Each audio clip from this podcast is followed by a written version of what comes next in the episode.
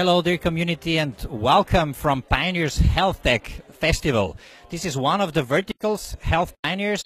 Uh, besides the main event that takes place all the time in May, we have with us the winner of the Pioneers Health Tech Award, Fouad Al Noor from ThinkSono. Fouad, welcome. Thank you very much. I appreciate being here. With us, Andreas Nemeth, the boss of UNIQA Ventures. Hello, Andreas. And Oliver Csendes, the boss of Pioneers. Hello, Oliver. Great to be here. Thank you.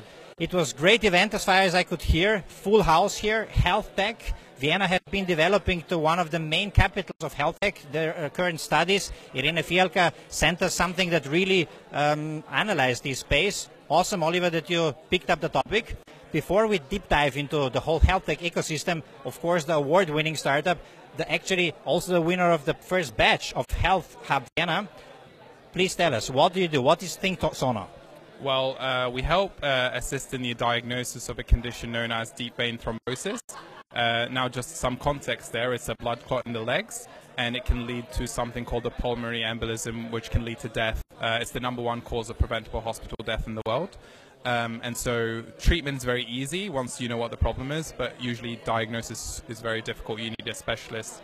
And so with our technology, you don't need a specialist anymore to, to help with the diagnosis. You can use a junior doctor or a nurse, etc. What is a preventable hospital death? So it's a uh, condition which is could be prevented, but it's causing deaths anyway, simply because of diagnosis. For example, it's a preventable uh, condition where where you know what the treatment is, you just don't know how to diagnose it or detect it. How does the diagnosis come to be? Is uh, do they have some symptoms that you have to recognize, and how does your technology help in preventing on, or in the early diagnosis of this disease?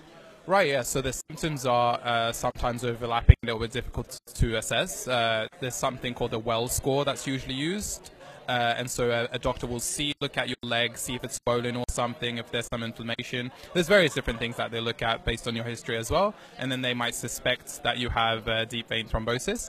Um, and so uh, they might do a blood test as well. Uh, it's called a D-dimer blood test, and then finally you end up getting a confirmed diagnosis uh, via a radiologist who carries out an ultrasound scan. So what we do is we, we can skip a lot of these steps by allowing someone else to do the ultrasound scan. Uh, an example would be a nurse, but a junior doctor is just as good an example. And then so instead of going all the way to the radiology department, you can get it uh, scanned at the point of care.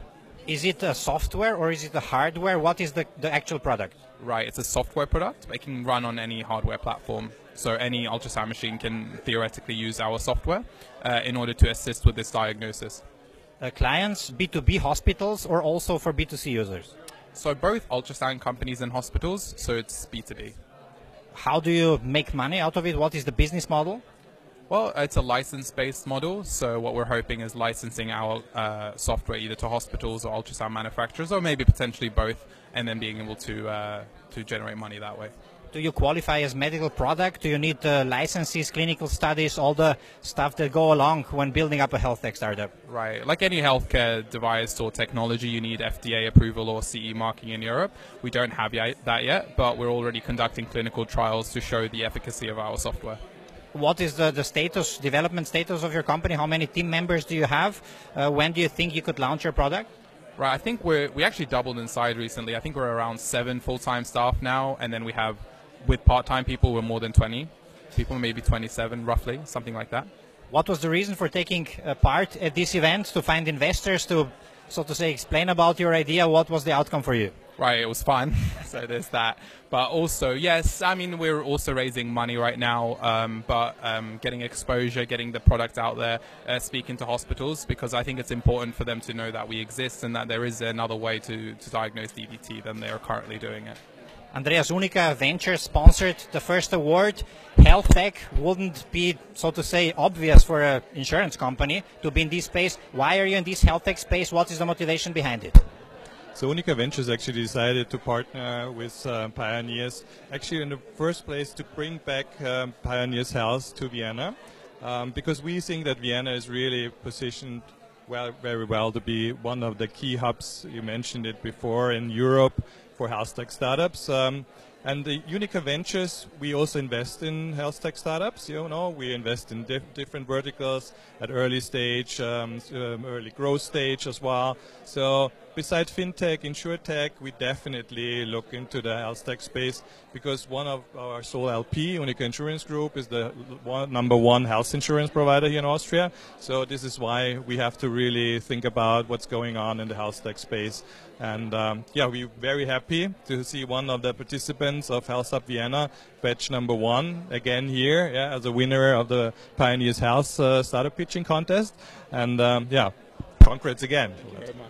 Oliver, how important was it for you to bring this topic uh, back to Vienna, so to say? What was the reasoning behind it, the reason for it? Yeah, so it was really important for us. Obviously, Vienna is a, is a very um, well functioning hub for life sciences, and there was a clear will uh, from the ecosystem to, to position it also on an international basis as um, life sciences hub. We did our first event on healthcare last year in, in Amsterdam, and the feedback was really overwhelming. And also, uh, we got some inquiries from Vienna to bring the event to Vienna to strengthen the ecosystem here, and we were really happy to do so. Obviously, with such strong strong partners as, as, as UNIQA Ventures and Roche, we were we were happy to, to, to do this. Also, with the with the bio with the Vienna Biocenter here, we just have the right partners to do so. So definitely, healthcare is a topic that moves us, uh, and as pioneers, we always want to um, address world scale problems. What better way to do this than, than to you know promote healthcare innovation?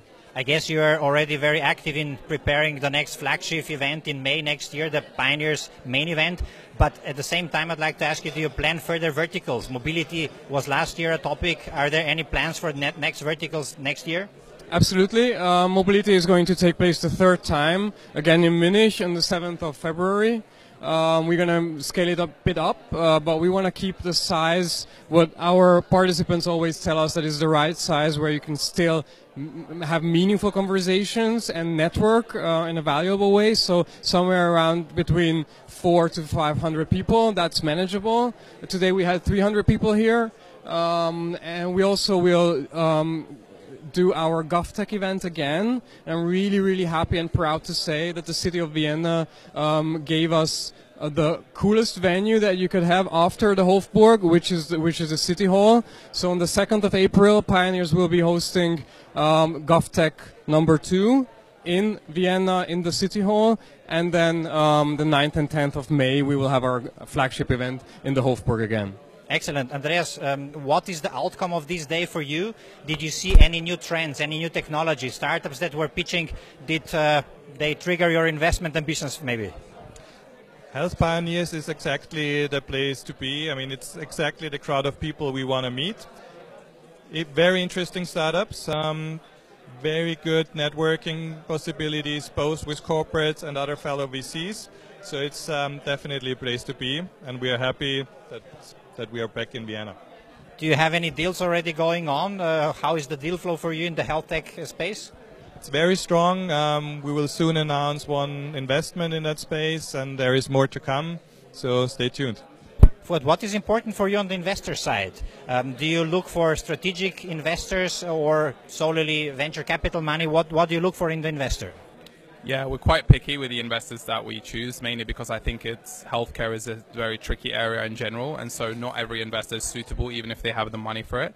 Um, so what we look for in investors is an understanding of the market and, and access to, uh, say, for example, hospitals or other sort of strategic um, institutions that we can collaborate with, because of course they need to open doors other than simply provide money.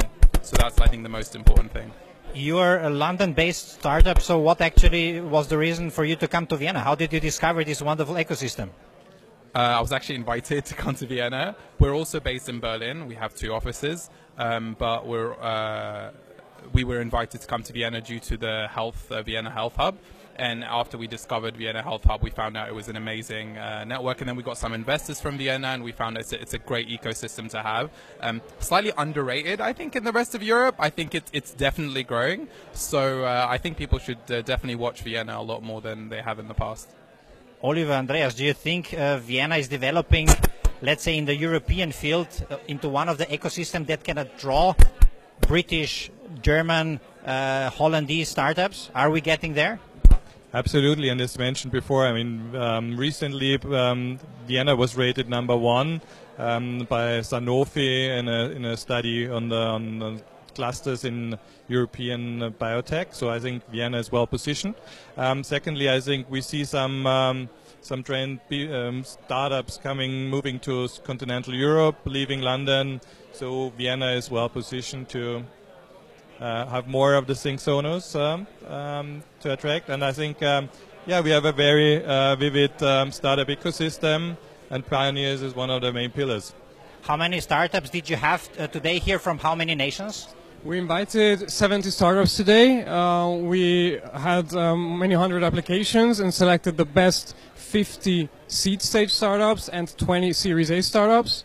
Um, and overall, founders today came from 24 countries to Vienna, which also shows how attractive and interesting Vienna already has become for international startups. Excellent. Maybe the final question, Fouad, to you. We're trying to um, give back to the community all the time to help them grow their startups. Health tech is a particularly challenging space, obviously due to the regulation um, that, that you face. Do you have some tips on the younger founders who would maybe want to build their product in this space? What are the challenges to face, and do you maybe have some strategies to make their lives easier? Right, sure. So uh, usually founders are very technical when it comes to the medical space. Either they're scientists or doctors or something along those lines, and they have to really consider the business aspect of the company because remember it's a company; it's not purely a single product. So you have to understand how do you enter the market, uh, what's the strategy, how do you go past regulatory approvals, and something very important is to consider is reimbursement because that's usually forgotten or put at the end. Is really really go very deep into your reimbursement strategy and see how can people pay for your product even if it's perfect perfect and works well because if the healthcare system can't pay for it, then it's not going to be uh, accessible to patients, which is the most important thing, obviously. B2B sales? Yeah, uh, you have to uh, create good uh, contacts, obviously, and you have to know who to talk to and, and, and plan very far in advance because it takes a long time to speak to uh, institutions, hospitals, or other large uh, institutions like companies, for example, or healthcare companies if you're in the pharma space, for example, you must understand that there are processes that pharma companies will go through. If you're in the ultrasound space like us, there are other processes that they will go through. And so you have to always look, you know, six, seven months ahead when you start sending emails and trying to figure out who, who to talk to. And I guess final point, it is uh, crucial probably to have early investors because it takes quite a while before you're allowed to launch your product due to the certification and studies. So how crucial are actually uh, investors that help you in this development? Phase? Uh, they're vital because the startups will die. You know, there's something called the famous medtech valley of death, and so that's where all the medtechs die and they don't get to the market. So um, the the trick there is to try to get as much traction before pitching to investors, because ironically, even if you pitch early, you're not necessarily going to get an investment unless you show traction anyway. So you should uh, try to get grants, try to get government bodies to support you at least at the very beginning. There are specific dedicated grants, in particular in Europe. Uh, the Horizon 2020 is something definitely to explore. Your local, state funded grants are very important. And then get these pieces of traction, and then it's much easier to pitch to investors and get some money at the start. Awesome. Guys, thank you very much. Oliver has to run. You have to pitch and search for investors, and I guess you also want to speak to some startups. Thank you for these insights, and thank you for being with us. Thank you very much. Thank you for joining us. It was really a fantastic day at Health Tech Pioneers. Um, stay tuned. We'll be reporting from other verticals and obviously next year from the main event. See you tomorrow. Stay tuned and ciao.